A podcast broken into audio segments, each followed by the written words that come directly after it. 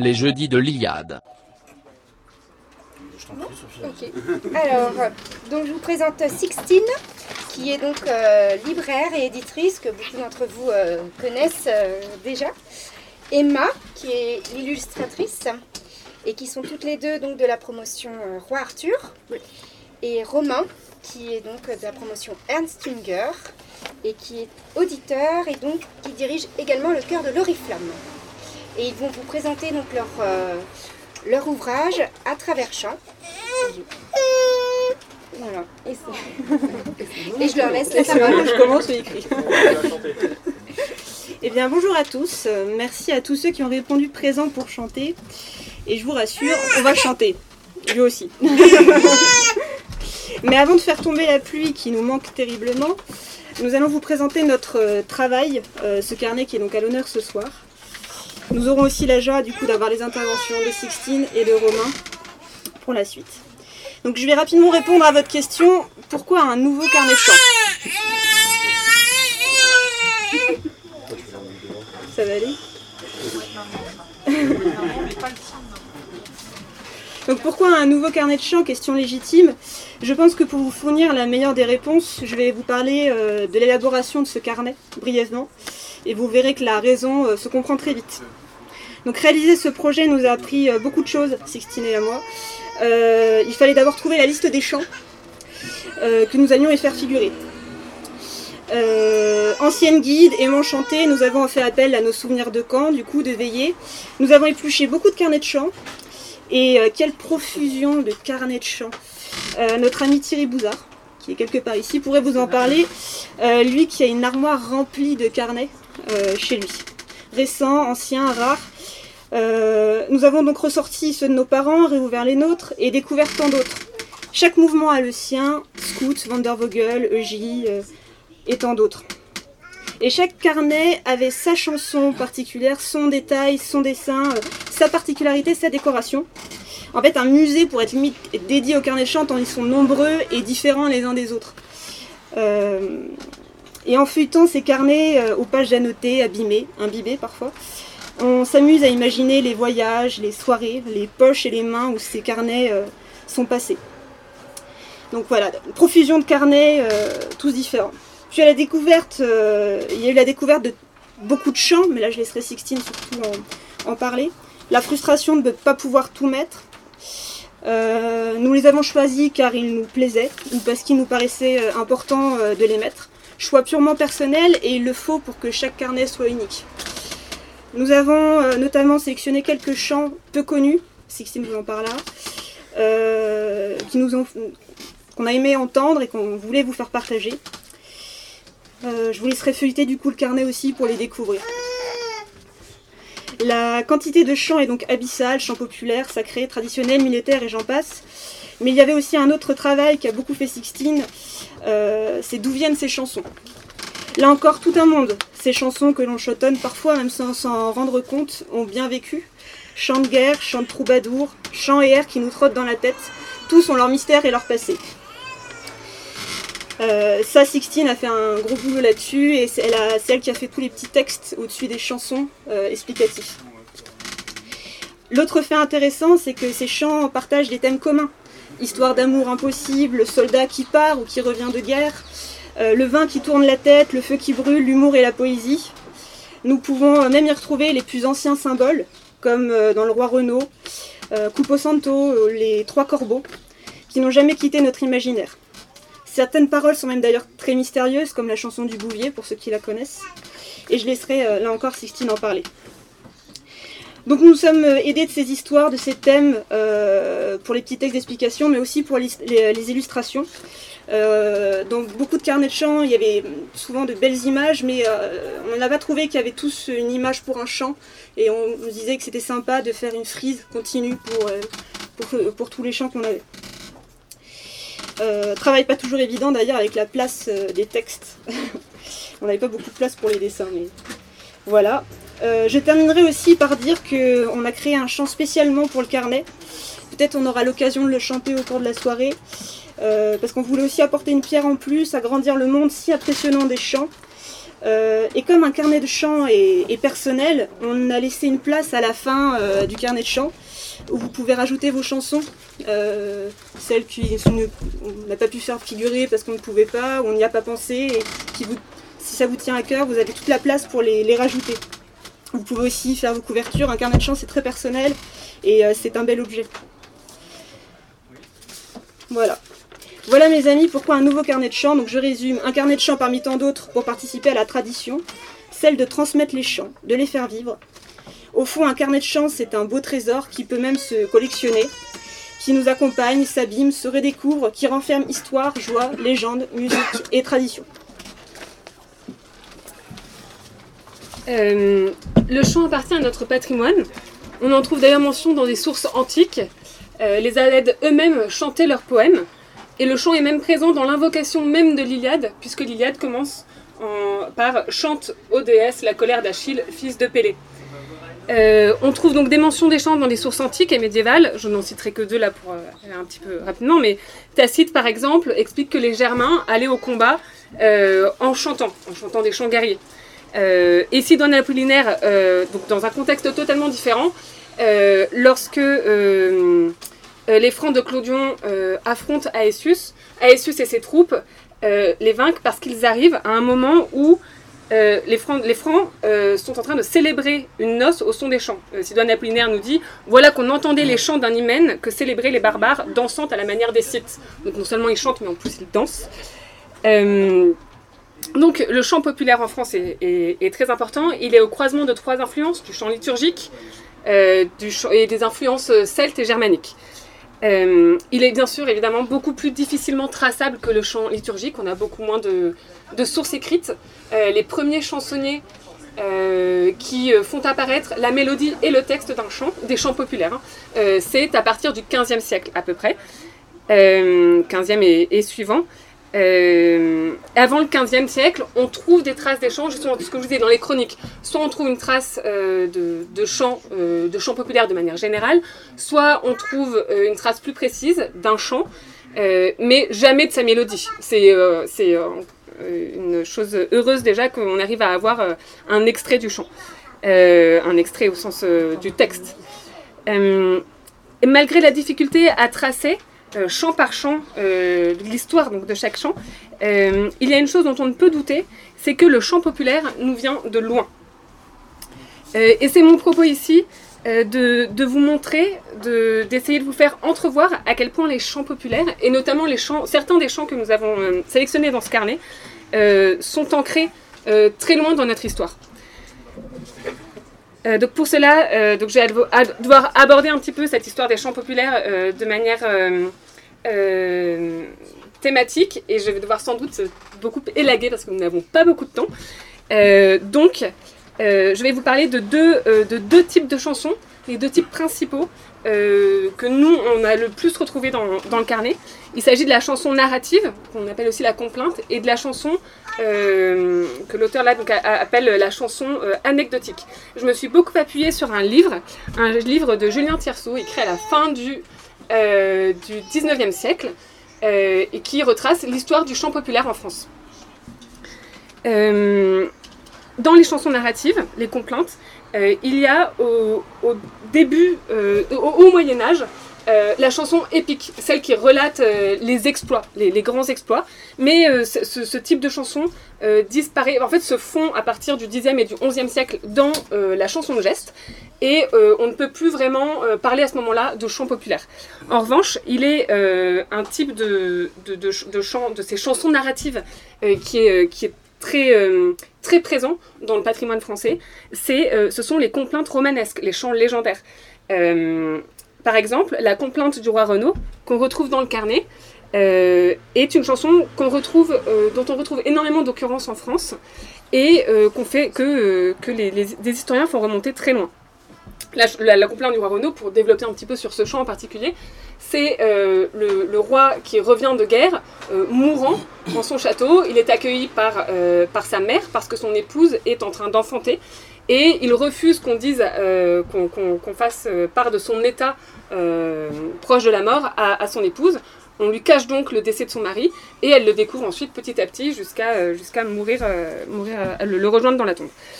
Donc c'est une chanson évidemment triste. et certaines hypothèses, alors le, chant serait originaire de Bretagne, où et dans le folklore breton, enfin dans la tradition bretonne, il se part euh, d'une coloration un peu plus, un peu plus féerique, puisque euh, ce n'est plus un roi euh, qui part à la guerre, mais c'est une malédiction jetée vers une fée.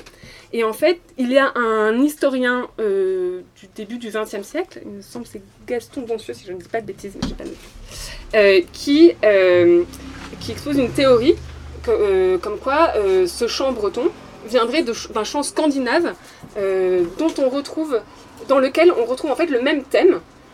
Euh, dans le chant scandinave, euh, il me semble que c'est euh, donc le roi ou le chevalier qui rencontre un elfe qui lui jette une malédiction. Donc on retrouve un peu la même idée qu'avec la fée en Bretagne.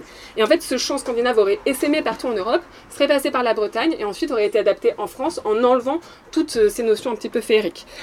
Euh, mais c'est une, une, hypothèse, hein. évidemment, euh, rien ne, prouve vraiment euh, concrètement que, ce soit vrai. Ça peut être aussi un thème commun à, l'Europe.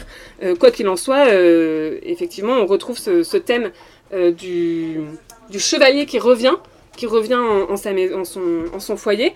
et c'est un thème récurrent qu'on retrouve aussi plus tard, par exemple, avec le retour du croisé. Il y a plusieurs chansons sur le retour du croisé qui rentre chez lui après la croisade et qui euh, retrouve son épouse maltraitée par les personnes à qui il l'a confiée, par euh, donc, son frère, euh, sa mère, ce, genre de choses. Et, ces deux, deux, thèmes prennent place dans un cycle plus large qui est celui du retour du mari de manière, euh, de manière plus générale. Le retour du mari, souvent euh, après la guerre ou euh, après avoir navigué. on retrouve régulièrement un retour après 7 ans aussi. Et d'ailleurs, il y a une chanson qui en fait mention. C'est Gargare Vent Vent, qui est beaucoup, beaucoup plus récente puisqu'elle a été composée par Triane. mais ils reprennent donc des codes qui, eux, sont ancestraux. Et donc ce cycle euh, comporte de, de, nombreuses chansons, ce cycle du, retour du marin ou du retour de l'époux. Et après tout, euh, est-ce qu'on ne peut pas voir euh, l'origine de ce cycle-là dans tout simplement le retour d'Ulysse chez lui après, après son Odyssée? On retrouve aussi beaucoup plus prosaïquement dans une chanson du carnet qui s'intitule Brave marin, que vous connaissez peut-être. C'est l'histoire du marin qui rentre chez lui euh, et qui retrouve sa femme euh, mariée euh, à un autre, avec des enfants d'un autre, et qui donc, donc quitte, quitte à nouveau son foyer, l'âme en peine. il y a ensuite différents thèmes que je, vais, je, je, vous les, cite juste et je, ne rentre pas dans le détail parce qu'on a des chansons qui, ont, qui, les évoquent, mais on ne va pas avoir le temps de tout développer. le thème de la jeune fille qui refuse de s'éloigner de son fiancé et qui le suit dans la mort qui rappelle un peu aussi la chanson du roi Renaud, mais euh, la jeune fille amoureuse séquestrée par son père, comme dans euh, la chanson La fille au roi Louis, qui est pour le coup dans le carnet, qui date du, dont on trouve des traces au 15e et 16e siècle, au 15e siècle déjà.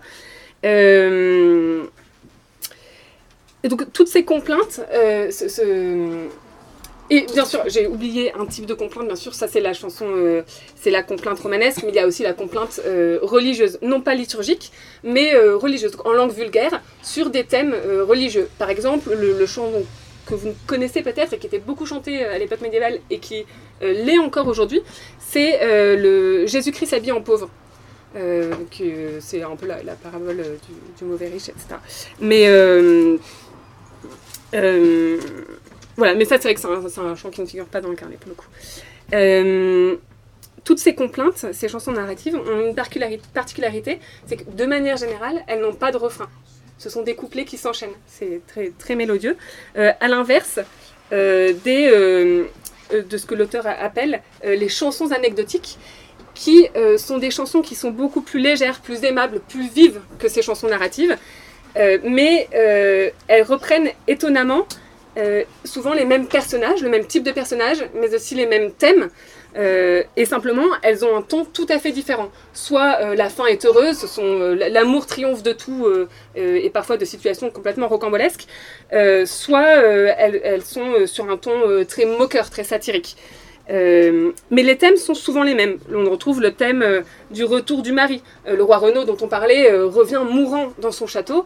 En revanche, le, prétendant tant attendu dans les trois jeunes tambours revient la fleur à la bouche. Et pareil, toujours le, retour du mari, le retour donc après une vie de soldat ou de marin, sauf que là, euh, le mari arrive à temps pour empêcher le mariage avec, euh, avec euh, le, mari suivant, parce que sa femme le pensait mort, ou, ou alors c'est voilà, vu d'un ton comique. ce sont des chansons dans lesquelles il y a beaucoup plus aussi d'éléments de, la vie quotidienne.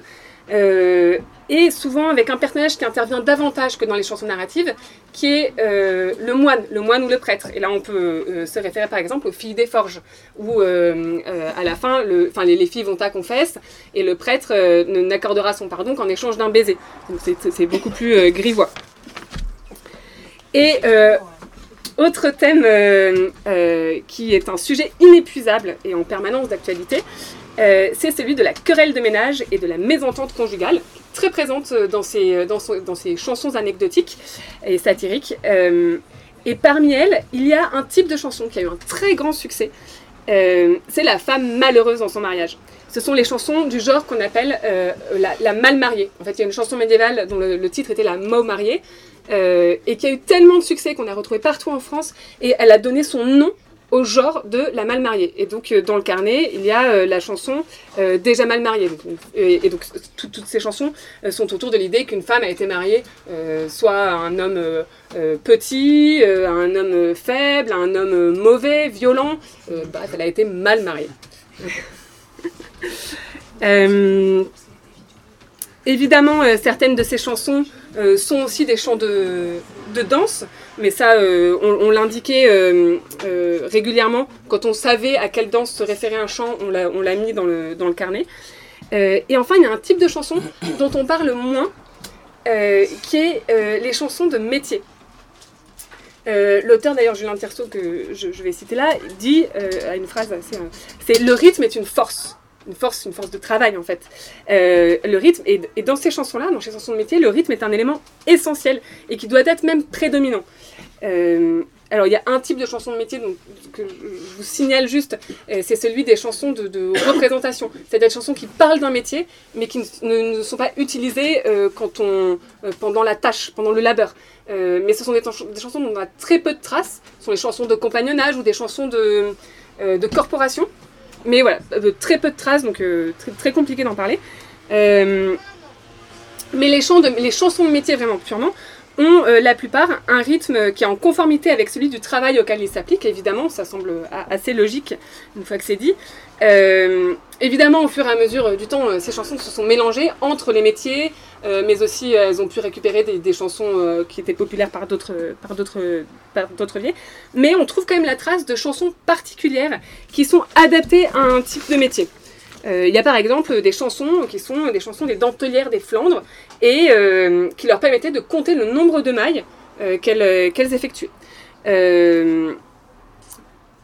on a dans le carnet de chants un exemple euh, de, ces chants, euh, de ces chansons de métier. C'est un exemple, euh, ça fait partie des chants un peu étranges du carnet, sans doute. C'est un chant en gaélique écossais. Difficilement chantable. Voilà, donc n'essayez pas de le chanter, mais en revanche, on le trouve. oui, vous pouvez essayer. On, le trouve en revanche sur internet. Si vous êtes curieux, oh, n'hésitez pas à aller voir. C'est un, très beau chant et on comprend très bien en l'entendant comment est-ce qu'il était chanté.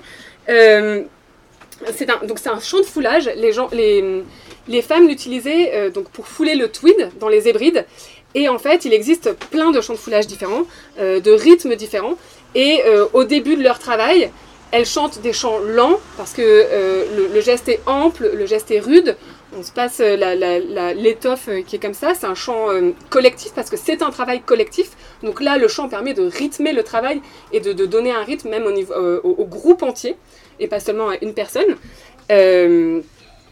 Et euh, plus l'étoffe euh, s'assouplit, plus, le chant, euh, plus les chants deviennent, légers et, sautillants, parce qu'on passe l'étoffe plus vite, elle est plus souple, les mouvements sont plus fluides.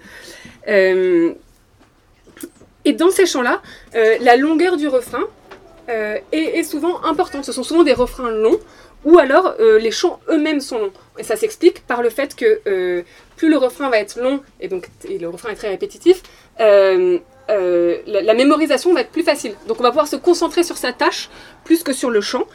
Et, euh, euh, donc, on, associé au fait que les chansons soient souvent longues, ce sont aussi souvent des chansons à répétition. Quelqu'un donne le début d'un couplet, les gens donnent la suite, un chanson des, chants à répondre. ce sont donc des chansons longues pour faire passer le temps. Euh, pour, euh, adoucir le travail et surtout pour euh, parce que ce sont des travails qui sont longs, qui sont fastidieux et, plus la chanson va être longue, plus, le, temps va passer vite et moins on aura besoin de chansons pour combler le, le temps. évidemment, alors non pas évidemment, mais dans ces champs de métier, on trouve aussi les champs de labour, et c'est là où intervient le bouvier dont parlait Emma tout à l'heure, ce sont des chants, les chants de labour, ils sont très particuliers parce que le refrain, euh, ce sont des vocalises qui en fait correspondent au, euh, euh, correspondent au, poussé par le laboureur pour guider ses bœufs. Donc en fait, on a un couplet et au, moment du refrain, ce sont souvent des, plus des, des, vocalises. des, et la chanson du Bouvier est très particulière, on s'interroge beaucoup sur son origine, on n'est pas tout à fait sûr que ce soit un chant de labeur, mais certaines versions en fait donnent euh, euh, en, couplet, en refrain effectivement, euh, juste des syllabes. Et on pense, et c'est ce qui fait penser qu'il y aurait une origine de cette chanson dans les, chants de métier, et notamment un chant de labour. Et bien sûr, chant de, la chanson de métier la, plus connue, c'est le, chant de marin, je ne vais pas m'apesantir dessus, euh, puisqu'il rentre euh, bien sûr dans les, codes. C'est euh, évidemment un répertoire qui a été pour le coup beaucoup plus transmis et mieux alimenté que beaucoup des répertoires de chansons de métier, enfin que l'immense majorité. on en trouve un, exemple dans le carnet de chants avec le capitaine de Saint-Malo. Voilà, qui, qui est déjà connu au 19e siècle pour être une chanson de métier. Mais bien sûr, enfin, les, chants de marin, le, répertoire des chants de marin est en fait beaucoup plus large qu'une simple chanson de métier. Et il en va de même pour les chansons militaires, qui forment un, cas un petit peu à part, euh, puisque, euh, alors, il y a euh, deux types, enfin, il y a les chants guerriers, ou les chants qui racontent des exploits, et il y a les, chants, les chansons qui sont vraiment purement plus professionnelles, qui vont être pour beaucoup des chants de marche des chants de marche parce que l'objectif est de rythmer la cadence lorsqu'on n'a plus d'instrument ou, pour compléter l'instrument, bien sûr. Euh, tous ces chants, euh, et oui, chants de marche, il y a aussi euh, toute une, un, pan de chants militaires, mais Thierry Bouzard nous en parlerait bien mieux. c'est des, des, sonneries sur lesquelles les soldats ont posé des paroles au fur et à mesure. C'était plus simple dans ce sens-là que dans l'autre, parce qu'il est beaucoup plus difficile d'adapter un chant, une complainte, euh, à euh, un rythme de marche ou à une sonnerie militaire. Dans ce sens-là, c'est plus difficile, et dans l'autre sens, à l'inverse, euh, plus facile. sachant que le répertoire militaire est très particulier parce qu'il évolue beaucoup, beaucoup en fonction des évolutions, des transformations profondes que connaît l'armée au fur et à mesure de l'histoire. à savoir juste que le, le, répertoire actuel est composé principalement de chants de chants un petit peu euh, du 19e, du 20e siècle, début 20e, et qu'il a été aussi euh, beaucoup, beaucoup revu dans la deuxième partie du 20e siècle, et qu'on tire beaucoup de chants de la Seconde Guerre mondiale, notamment de, des, des, Allemands, des airs allemands, notamment par les Allemands qui ont servi dans la Légion étrangère dans la deuxième partie du 20e siècle. et enfin, j'aborderai très très très très rapidement euh, un, répertoire qui est pourtant incontournable, un indispensable du carnet de chant, c'est euh, les chansons à boire. Mais alors, euh, les chansons à boire, dans l'histoire du chant populaire, c'est très compliqué parce qu'il y a eu beaucoup de créations de chansons à boire au, au 15e et 16e siècle, mais ça n'a pas pris comme chant populaire. Euh, les gens, quand ils se retrouvaient à boire euh, ou au repas, etc., apparemment, ils chantaient davantage euh, les chants, les chants qu'ils connaissaient, les, complaintes, les, chansons anecdotiques surtout, celles, que je citais, qui sont un peu plus, légères, un peu plus vives, ou bien, bien sûr les chants de métier quand ils se retrouvaient en, métier. mais assez peu des chansons créées dans cet objectif-là précisément. Mais en revanche, à partir du XVIIe siècle, euh, il y a une chanson qui commence à être très connue, que nous, en revanche, on, a tout à fait perdu, mais, euh, euh, et qui engendre, qui entraîne le succès des chants à boire. Euh, donc en conclusion, j'espère avoir pu vous montrer euh, à la fois euh, de manière générale et aussi par les exemples notamment tirés du carnet de chants, à quel point les chants populaires, ceux que nous chantons encore aujourd'hui, ceux que nous allons peut-être chanter ce soir, nous viennent de loin et portent la trace encore vivace, à différents degrés bien sûr, de la manière dont vivaient, travaillaient, aimaient et bataillaient nos ancêtres. Euh, proches ou lointains les ancêtres, bien sûr. Euh, par la mélodie, par le récit ou même simplement par le thème utilisé, le chant nous relie aux générations précédentes et nous avons le devoir de transmettre et de nourrir euh, ce patrimoine afin qu'il nous relie à notre tour à nos enfants, aux enfants de nos enfants et à tous ceux qui suivront et soude ainsi les générations. Et je passe la parole à Romain qui va nous parler de l'importance du chant. Bonsoir à tous. Je fais une petite parenthèse sur le fait que j'ai pas du tout participé à la création de cet ouvrage, qui est magnifique. J'aurais, je me suis juste permis un, petit chant en plus à rajouter, et, euh, du coup elles m'ont invité ce soir pour, euh, pour pouvoir m'exprimer sur l'importance du chant, euh, sur le, fait que c'est là que, que, je veux en venir, c'est que si vous ne chantez pas, pas seulement votre corps mourra, mais votre âme aussi, et toute notre belle civilisation va y passer. Le chant est un pilier essentiel de notre survie. Européens, chantons. Nous reconstruirons grâce à l'évidence du beau face à l'absurdité de la laideur, à la transmission de nos traditions et de notre histoire contre la négation d'un patrimoine ancestral, à l'unité des âmes nobles face au raz-de-marée de l'individualisme et de l'égoïsme. Le chant harmonise paroles et intonations de voix afin de créer les mélodies les plus simples et les plus pures qu'ils soient. La reconnaissance du beau ou du bon étant inscrit en nous. Le compositeur et le chanteur rechercheront sans cesse la réalisation ou l'interprétation la plus adaptée afin de satisfaire ses semblables et eux-mêmes. Le chant est aussi un moyen de raconter un combat, un voyage, des habitudes de vie locales, une aventure, l'amour passionné entre deux êtres, des pensées spirituelles et religieuses. Il est donc un recueil extraordinaire de l'histoire, du mode de vie et de la foi d'une famille, d'une région, d'une nation, d'une civilisation. Pour finir, le chant est surtout un vecteur essentiel de cohésion d'une société. Il soude une famille en fêtant comme en pleurant ensemble les différentes étapes de la vie, l'accueil du nouveau-né comme la disparition d'un être cher. Il unifie des forces individuelles en une armée invincible avant un combat. Il est preuve de l'identité commune d'un peuple à travers des hymnes régionaux et nationaux.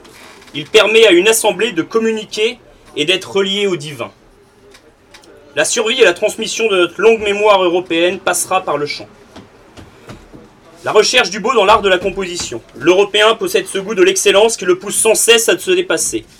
Ainsi, tout en bâtissant des cathédrales, des temples et autres infrastructures millénaires, il se lançait dans la composition et l'écriture des plus anciens chants, poèmes et cantiques religieux, dont beaucoup ont perduré jusqu'à aujourd'hui. La composition lyrique s'inscrit dans la recherche naturelle du beau elle est une forme de création et un art à part entière.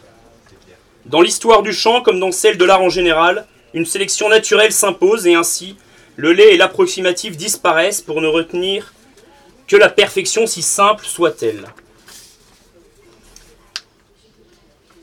Deuxième pilier, la transmission du patrimoine spirituel, culturel et historique. Le chant européen est à la fois archive et outil.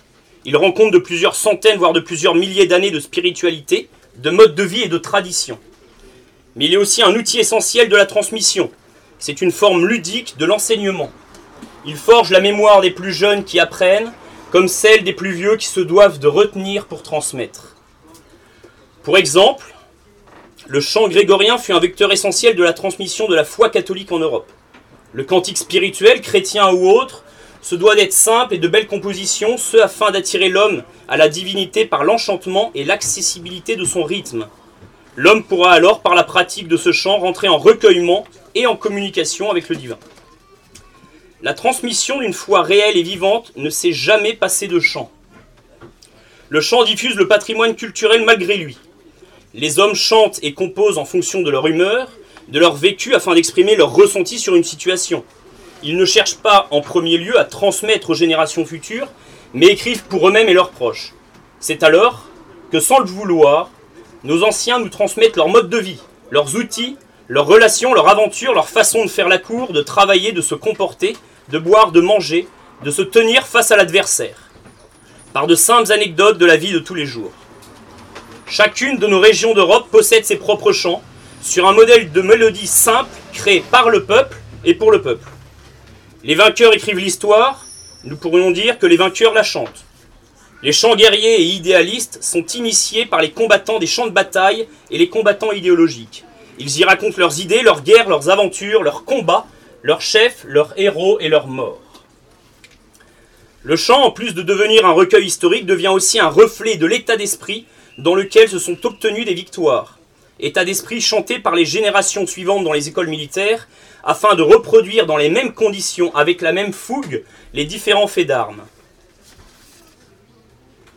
La cohésion des cœurs par le chant.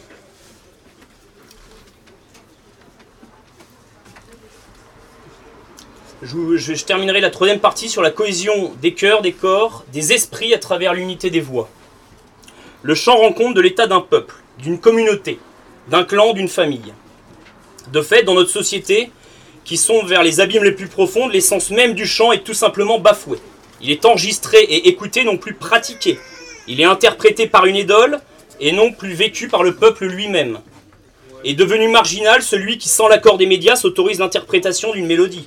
Est, du- est devenu suspicieux le groupe constitué qui se permet de chanter en chœur.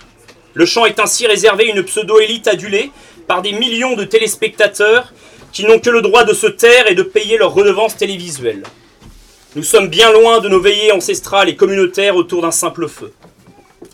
Pourtant, le chant a toujours été l'occasion pour la plus petite mais importante cellule de la société, à savoir la famille, de rendre hommage aux nouveaux venus comme aux défunts.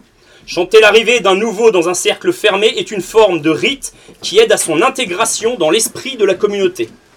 Par la suite seront chantés les moments forts de son existence. Anniversaire, fête, mariage, accession à de nouveaux grades de la communauté, et enfin, le départ de, de cet être cher pour qu'ensemble les membres en fassent le deuil. Le chant est l'ultime hommage porté à une personne lors de sa sépulture par sa famille ou son clan. N'hésitez surtout pas à chanter pendant les enterrements. Chanter ensemble n'est pas seulement chanter plus fort, mais c'est être plus fort. Un sentiment d'invincibilité né de la puissance des voix qui s'accordent sur des rythmes entraînants. Les armées ont toujours uni leurs voix dans l'entraînement et avant un combat pour fédérer les forces. Le chant unit les cœurs, mais aussi les corps qu'il fait vibrer à l'unisson. C'est par l'addition de parties que l'on forme un tout, par l'unité de plusieurs corps que l'on forme une armée. Pour se battre pleinement afin d'accéder à la victoire, l'homme a besoin d'engager plus que son corps. L'âme et le cœur doivent y être. Comment mieux unir les cœurs et élever les âmes que par le chant? Chanter, c'est prier de foi. Il est plus facile de communiquer avec le surnaturel grâce au chant. Il nous aide à nous pousser mutuellement vers le haut, à établir un échange direct entre les esprits, et en cela, il est l'apogée, ou presque, de la communion avec le divin. Or, cette cohésion se parfait dans le chant, dans ce langage commun entre le naturel et le spirituel. Le cantique se fait le pont entre deux mondes, il permet l'interaction divine et la prière humaine, quelle que soit sa religion. Pour conclure, le chant comme la musique en général sont un patrimoine, mais ils ont cette particularité singulière que plus nous en usons, plus nous les transmettons, plus ils prennent de valeur et de force, et en rendent à leur tour. Le chant nous permet d'accéder au beau de façon évidente et directe, il nous permet de comprendre ce qu'ont vécu nos ancêtres, de le transmettre et de conter notre propre histoire à leur suite. Enfin, le chant fait éclore une magnifique cohésion des cœurs et des corps qui permettra de nous surpasser et de nous donner pleinement le jour venu. Il, en- il enverra bien volontiers nos âmes parmi les immortels.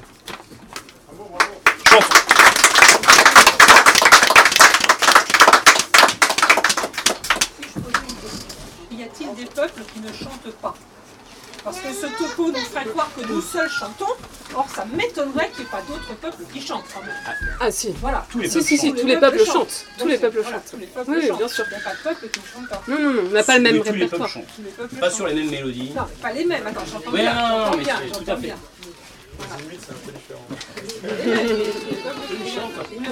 Beaucoup chantent plus que nous. Et j'irai même plus loin, même les animaux. Voilà, c'est pas dur. Là, on chante plus. Même les animaux. N'hésitez pas si vous avez des questions. Hooliganisme. Alors, en box taille, il y a un chant, une musique. Mais football je pense que c'est de la musique aussi. Enfin, il y a de la musique euh, associée à des sports. euh. Je sais qu'en Thaïlande, par exemple, la boxe thaï, euh, ce, ce box, euh, il y a de la musique, une musique particulière euh, derrière, qu'on retrouve ensuite en compète. On chantait en dansant. On dansait en Ouais. chantant. C'était pas les mêmes. Si, si. Si, si, si. On dansait en chantant. Je- J'en ai pas parlé, mais euh, il y a des chants, euh, des chants de danse. Euh, parce que j'ai pas le temps, mais. C'est souvent des mélodies d'air connus qui se rejouent dans Valse et en polka. Ouais. Et la- les rondes, par exemple, les Oui, les rondes, ce sont des chants, principalement. Plus que les instruments. Je crois que le branle, il y a les deux, il y a chant et instrument. Mais rondes, il y a beaucoup de rondes qui se dansent sur des chants seuls.